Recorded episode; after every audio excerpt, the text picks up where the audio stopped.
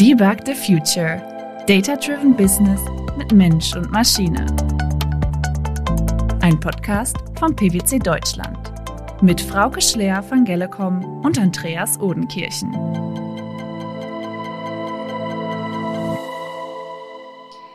Ja, ein vorweihnachtliches Hallo und schön, dass ihr wieder dabei seid beim Podcast Debug the Future. Ja, es ist vor Weihnachten, es ist der zweite Advent vorbei. Wir haben nicht mehr weit zu Weihnachten und äh, freuen uns heute noch einen Podcast aufnehmen zu dürfen.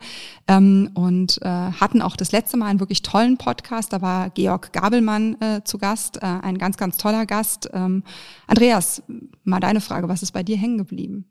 Ja, hallo zusammen. Ähm, das Gespräch mit Georg war ein ganz spannendes. Es ging um Industrie 4.0 Anwendungsfälle von künstlicher Intelligenz und ähm, wir haben da das Zusammenspiel von Mensch und Maschine ja gleich in doppelter Hinsicht nochmal verdeutlicht, glaube ich. Ne? Auf der einen Seite haben wir den Produktionsmitarbeiter mit seiner Maschine, dem Prüfstand in dem Fall, auf der anderen Seite den Data Scientist mit seiner Maschine, der KI. Und am Ende kommt es eben darauf an, diese beiden Welten zusammenzubekommen. Und Georg hat uns ja nochmal klar gemacht, wie wichtig es ist, das Ganze auf einer Plattform aufzusetzen, die skalierbar ist, dass ich wirklich auch global verteilt deployen kann und habe Herausforderungen rund um ML-Ops. Also ein ganzer Blumenstrauß an spannenden Themen. Wenn ihr es nicht angehört habt, hört da auf jeden Fall nochmal rein. genau.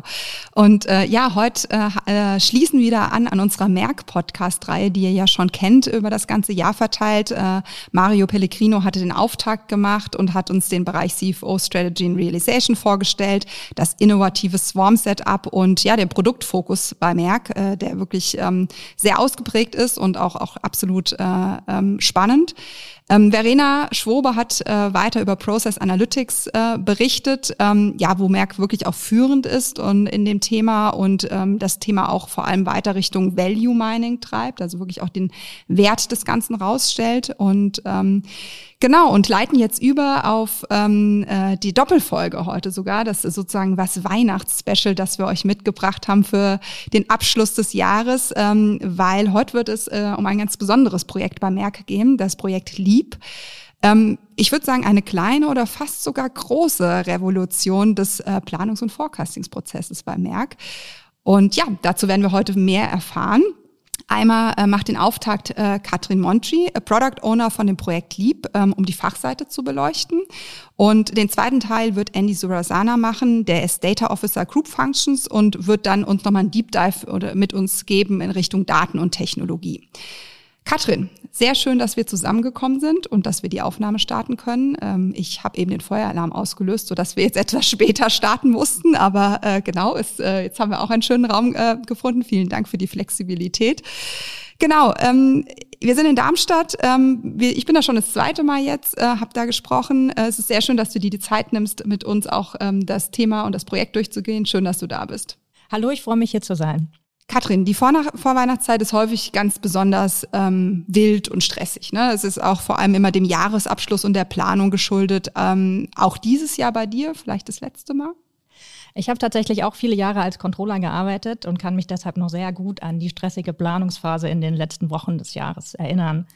Durch unser Projekt Lieb und die Abschaffung des operativen Planungsprozesses haben wir den Endspurt, diesen jährlichen Endspurt bei Merck jetzt glücklicherweise überwunden.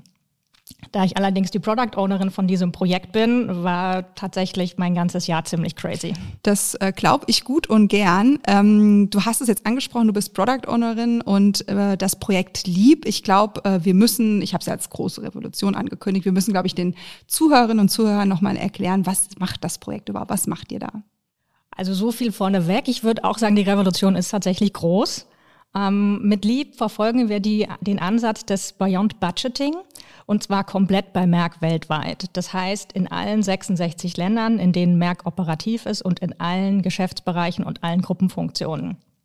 Und um diesen Ansatz zu implementieren, haben wir unsere finanziellen Steuerungsprozesse dieses Jahr komplett modernisiert.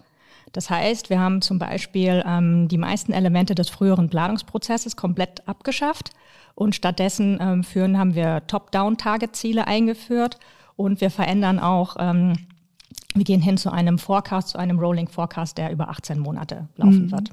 Wie ist denn das Projekt überhaupt entstanden?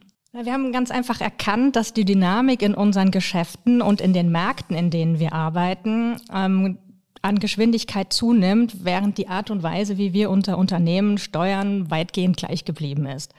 Das heißt, wir haben sehr viele statische und ineffiziente Prozesse ähm, genutzt und die haben unsere Organisation überlastet und einfach davon abgelenkt, uns auf das Wichtige zu fokussieren, also auf die Kunden und auf die Märkte. Und ein ganz prominentes Beispiel, das ich gerne bringe, ist der, der Planungsprozess, den wir jedes Jahr gestartet haben. Und wir haben da mal oftmals ähm, schon im Sommer, vor den Sommerferien angefangen, uns Gedanken zu machen, Abstimmungen und Analysen zu fahren. Und dieser Prozess hat sich dann hingezogen bis mhm. zum Jahresende. Ich denke, das kennen Klassiker, viele andere ja. Unternehmen. genau. Und das Ganze, wenn wir dann ins nächste Jahr gestartet sind, haben wir oftmals schon zu Beginn des Jahres erkannt, dass das eigentlich wieder alles obsolet war. Und die ganze Arbeit, die wir da reingesteckt haben, nicht wirklich langfristig valide ist. Ähm, und noch dazu haben wir einen Großteil dieser Arbeit sehr, sehr manuell gemacht und haben einfach die, das Potenzial von modernen Technologien nicht richtig ausgenutzt. Und das steht im Widerspruch zu unserer Firmenkultur, weil da wollen wir halt tatsächlich Komplexität reduzieren und wir wollen mit Dringlichkeit handeln. Und deshalb haben wir Ende 2021, also mhm. genau vor einem Jahr, ähm, unserer Geschäftsleitung den Vorschlag gemacht, das Projekt LEAP einzuführen. Ja, das ist, ja, hast schon gesagt, ne, aus einer Motivation geboren, die man tatsächlich ja bei vielen Unternehmen äh, erlebt, ne, ähm, dass äh, der Planungsprozess einfach sehr lange dauert ne, und jetzt gerade in den volatilen Zeiten auch, äh, auch schneller mal äh, obsolet wird, was man da geplant hat. Ähm, ich habe so ein bisschen auch schon mitbekommen, Markus Kunert, äh, euer CFO, hat auch das Thema zusammen mit Alexander Lind mal vorgestellt. Das heißt, ähm, was so mein Gespür dafür ist, dass ihr auch ein großes Management-Commitment dafür habt. Und ich glaube, das ist auch entscheidend, äh, um das Thema auch so revolutionär umzusetzen. Ist das auch dein Gefühl dafür? Auf jeden Fall. Also ich erzähle gerne so eine kleine Anekdote. Ähm, als wir letztes Jahr das Projekt gestartet haben, wir haben erst so im kleinen Kreis angefangen, uns Gedanken zu machen, uns die Vision zu überlegen und so ein paar Grundpfeiler, was wollen wir eigentlich erreichen. Und dann ziemlich genau vor einem Jahr, auch in der Vorweihnachtszeit, haben wir dann unser Konzept der Geschäftsleitung vorgestellt. Und ähm, nachdem wir dann so das Konzept vorgestellt hatten und, und alles, unsere Präsentation quasi zu Ende war, dann war erstmal komplett Stille im Raum. Und man hat so ein bisschen gemerkt, alle überlegen jetzt so, was war das, was, was kann das sein? Ähm, und, und dann die, der, die erste Reaktion, die dann kam, war von einem Geschäftsleitungsmitglied, um, ähm, this is completely crazy. But because it's crazy, I like it. Und das heißt, wir hatten tatsächlich von Beginn an die volle Unterstützung der Geschäftsleitung, da unsere Finanzsteuerung zu revolutionieren. Und, und auch das Timing war tatsächlich optimal, weil wir gleichzeitig ähm, uns in einer großen Transformation unserer Firmenkultur befinden oder befunden haben zu dem Zeitpunkt. Und diese Änderung und Lieb, die passen einfach wunderbar zusammen und ergänzen sich. Und das beflügelt das dann noch weiter. Und auch die Entscheidung, dass wir alles bereits in 2022 mit einem radikalen Schritt implementieren, das ist zu 100 Prozent von der Geschäftsleitung unterstützt. Und ohne diese Unterstützung wäre das sicherlich auch nicht möglich ja, gewesen. Das glaube ich. Ähm, das ist immer unglaublich wichtig. Also einerseits so das Kulturthema, was du angesprochen hast. Ne? Das ist, ist ja auch ein Stück weit eine Kultur, die in dem Projekt verankert, aber auch das Commitment zu haben und das dann wirklich mit Nachdruck durchgehen zu können. Ähm, äh, ja, braucht braucht Innovationsgeist, aber auch die Unterstützung dafür. Ne? Also die sieht man, die ist bei euch vorhanden. Und ähm, wir sehen das, glaube ich, auch immer wieder. Ich habe es eben schon mal so gesagt. Ne? Das ist, ähm, ist natürlich ein Thema, was wir durch die volatilen Zeiten auch immer wieder haben, wo Unternehmen denken, ja, was, was, was, wozu ist jetzt die Planung genau da und, und wie viel Aufwand steckt dahinter und was, was bringt es mir überhaupt? Und ich finde es einen sehr, sehr mutigen und aber auch logisch konsequenten Schritt von euch, einfach zu sagen, wir gehen das jetzt so an und machen es einfach effizienter und äh, ähm, ja, gucken, passen uns auch der Wirklichkeit vielleicht auch so ein Stück weit an, ähm, mit allen Herausforderungen, die das auch mit sich bringt. Ähm, das ist, glaube ich, ganz klar. Ähm, und was dazu natürlich auch gehört, ihr braucht Technologie und Technologieeinsatz, der das auch unterstützt und fördert.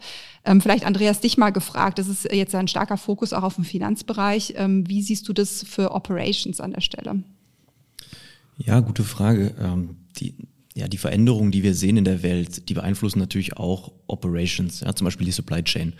Und natürlich verändert sich dem, dementsprechend auch da die Planung. Ja, und auch Forecasting und Daten werden auch da mal wichtiger. Ich glaube aber, die Ausgangssituation ist da eine etwas andere. Also jetzt nehme ich mal die S&OP-Planung, also die Planung von Demand und Supply, die passiert ja heute schon in viel kürzeren Zyklen. Ja, und das heißt, ich habe auch Forecasts, die laufend aktualisiert werden. Zudem wird das Zusammenspiel aus Lieferant und, und Kunde immer enger im Datenaustausch. Und dementsprechend ist es, glaube ich, nicht die große Revolution, die jetzt kommt nochmal äh, im Sinne von Forecasting, sondern es ist ein fortlaufender Verbesserungsprozess und natürlich Dadurch, dass mehr Daten ausgetauscht werden, granulare Daten eingesammelt werden, verbessern sich auch die Forecasts fortlaufend. Ähm, ich glaube, es ist aber nicht diese große Revolution, wie du sie jetzt ansprichst im Finanzbereich. Ähm, und euer Projekt jetzt aus dem Finanzbereich heraus getrieben, ist das für dich denn der erste Schritt dann auch zu einer integrierten Unternehmensplanung bei Merck? Mm, tatsächlich haben wir in vielen Bereichen schon, schon integrierte Unternehmensplanungen, aber nicht in diesem Gesamtkomplex, dass wir das gesamte Unternehmen in einem, in einem äh, Modul haben und an einem Tool. Ähm, in unserer Idealvorstellung ist natürlich der Strategieentwicklungsprozess und die Top-Down-Ziele und dann hinterher der operative Steuerungszyklus dann wirklich eng miteinander verzahnt und durch Daten und, und Technologie dann auch unterstützt. Mhm. Integriert und automatisiert, du hast es auch schon so ein bisschen angesprochen. Automatisierung durch Technologie ne, ist, ist sicherlich ein, ein wesentlicher Bestandteil. Aber wie ist denn euer Plan, den Forecast wirklich jetzt zu automatisieren? Ähm, durch Mensch oder Maschine oder durch beides? Für die Automatisierung braucht es auf jeden Fall beides. Also einerseits braucht man natürlich die richtige Technologie, aber auf der anderen Seite braucht man, brauchen wir auch auf jeden Fall den Menschen, der die Technologie programmiert und dann hinterher natürlich auch benutzt. Und besonders beim Faktor Mensch ist es für uns wichtig, die Kollegen auf dieser Reise mitzunehmen, damit sie auch verstehen, wie die Daten entstehen und ähm, dass sie der Technologie dahinter dann auch vertrauen, damit sie die Daten hinterher wirklich benutzen und daraus die richtigen Schlüsse ziehen können. Ja, Gibt auch eine aktuell ganz spannende Studie von Bark, jetzt nochmal eins weitergesprungen. Automatisierung kann natürlich auch durch Machine Learning, durch Predictive Planning weiter äh, forciert werden, ne? dass man sagt, ähm, da hat man immer zwar noch ein Zusammenspiel zwischen Mensch und Maschine, aber es äh, äh, gibt eben Methoden und da ist es tatsächlich auch so, dass wir ähm, sehen in der Studie, dass immer mehr Unternehmen das auch nutzen, die befragt wurden. Es waren, glaube ich, so 300, die befragt wurden, ähm, äh, wovon äh, 40 bis 50 Prozent aktuell das schon einsetzen und vor allem die, die es nutzen, auch ähm, äh, dann wirklich auch Benefits daraus sehen. Also auch wirklich sagen, hey, wir profitieren davon. Ähm, wie schätzt du das für euch perspektivisch ein? Es ist ähnlich wie in der Studie auch dargestellt, wird es auch bei uns sein. Also wir haben jetzt in unserem ersten Modul, das wir live bringen werden, haben wir schon einige Automatisierungen drin, allerdings eher einfache Varianten, sage ich jetzt mal, einfaches Fortrechnen, Fortschreiben und wir werden aber jetzt, ähm, das insgesamt läuft unser Projekt noch bis 2024 und wir haben uns tatsächlich jetzt vorgenommen, dass wir jetzt schrittweise für verschiedene Teilbereiche ähm, uns anschauen werden, wo können wir noch weitere Automatisierung oder vielleicht auch Smart Prediction ähm, aufnehmen, um da wirklich den, den Intelligenzgrad des Systems zu, weiter zu verfeinern und die Controller einfach mehr zu unterstützen. Spannend, was ihr so treibt. Ähm, wir haben aber noch gar nicht über deine Rolle bei Lieb gesprochen. Ähm, was sind denn deine Aufgaben, Katrin? Ja, wenn man so die Aufgaben eines Product Owners in der Literatur nachschlägt, dann, dann liest man da so Dinge wie, ja, den, den Wert zu maximieren, den das Entwicklungsteam generiert, die Stimme des Kunden zu sein oder auch das Product Backlog zu managen. Ja. Ähm, tatsächlich sieht das in der Realität natürlich ein bisschen anders aus. Und meine Kernaufgabe ist es, Entscheidungen voranzubringen, die verschiedenen funktionalen Teams bestmöglich zu orchestrieren und so ein von den Nutzern akzeptiertes, bestmögliches Produkt anbieten zu können. Das heißt, konkret steckt da sehr viel Stakeholder-Management drin, Absprachen, Themenvertiefungen und manchmal auch das Feuerlöschen. Und äh, du hast ja schon so ein bisschen berichtet, wie das Projekt entstanden ist. Äh, und äh, ja, genau, warst ja dann scheinbar auch mit, äh, mit äh, bei den ersten Gedanken dabei. Warum hast du dich dann für die Rolle entschieden, das zu machen? Ja, da kommen wir wieder ein bisschen zurück zu deiner ursprünglichen Eingangsfrage. Tatsächlich habe ich halt auch sehr viele Jahre als Controller gearbeitet und kann mich deshalb sehr gut reinversetzen in, ich kenne die Arbeitsweisen und die Herausforderungen und die Probleme im Controlling. Und jetzt als Product Owner habe ich tatsächlich die Möglichkeit, da spürbare Veränderungen voranzubringen und wirklich das, das tägliche Doing der Controller meiner ehemaligen Kollegen oder auch des, des gesamten Unternehmens da zu beeinflussen. Und diese direkte Auswirkung meines Tuns, das ist tatsächlich das, was mich antreibt und mir Spaß macht. Ja, das klingt so. das klingt so. Und jetzt habt ihr ja ein Jahr wirklich, wie du es gesagt hast, von, von spannenden Aspekten hinter euch gebracht, auch äh, ähm, ne? also ein, ein sehr intensives Jahr wahrscheinlich auch. Was motiviert dich ähm, neben dem, was du gerade so gesagt hast, jeden Tag so aufs Neue, wenn du, wenn du äh, ja, zu arbeiten anfängst?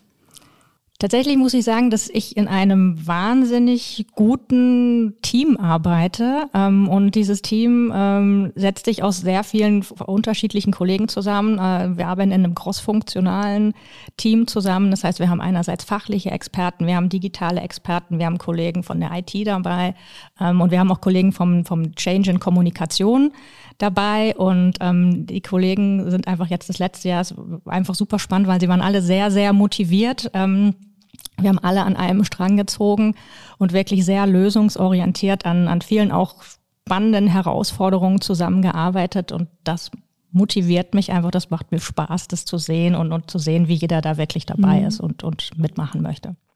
Ihr das eben von dir erwähnte Team, interdisziplinäres Team, ähm, in dem arbeitet ihr auch agil und seit der Podcastaufnahme mit Mario Pellegrino wissen wir auch, dass ihr da ein Stück weit eine Vorreiterrolle habt im Unternehmen.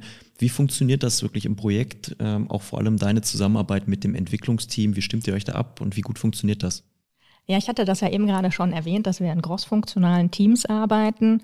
Und konkret heißt das, dass wir einmal ähm, Kollegen von der funktionalen, mit funktionaler Expertise in unserem Team haben, die sehr viel Know-how im Bereich Controlling einbringen. Und auf der anderen Seite aber auch Kollegen aus dem digitalen Workstream, die sich sehr gut mit den ähm, etablierten Quellsystemen auskennen oder auch Pioniere sind in der neuen Technologie, die wir jetzt einführen werden. Und gleichzeitig haben wir dann auch noch Kollegen, die sich um das Change Management kümmern.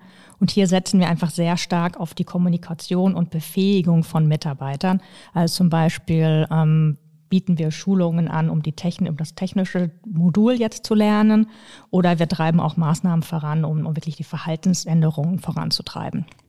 Meine Erfahrung da ist äh, in so einem interdisziplinären Team, dass es eine gewisse Zeit dauert, bis sich das dann einspielt. man kommt, man bringt verschiedene Menschen mit verschiedenen Backgrounds zusammen, die sich so auch noch nicht kennen, noch nicht zusammengearbeitet haben und das dauert eine Zeit, bis sich das wirklich einspielt. Und irgendwann kommt dann der Punkt, da hat man dann wirklich diesen, dieses Gefühl, jetzt sind wir alle auf einer Wellenlänge, jetzt funktioniert's, jetzt sind wir ein High-Performing-Team, nenne ich das jetzt mal. Ne? Und ähm, ich finde es immer ein bisschen schade, wenn man kurzlaufende Projekte hat, die agil ablaufen da kommt man vielleicht gar nicht so an diesen Punkt, wo man sagt, jetzt läuft's richtig. Und ihr habt ja jetzt ein relativ langlaufendes Projekt äh, an der Stelle. Ähm, seid ihr schon in diesem Modus oder kommt ihr noch rein? Was glaubst du, wie hilft euch das dann auch nach vorne hin?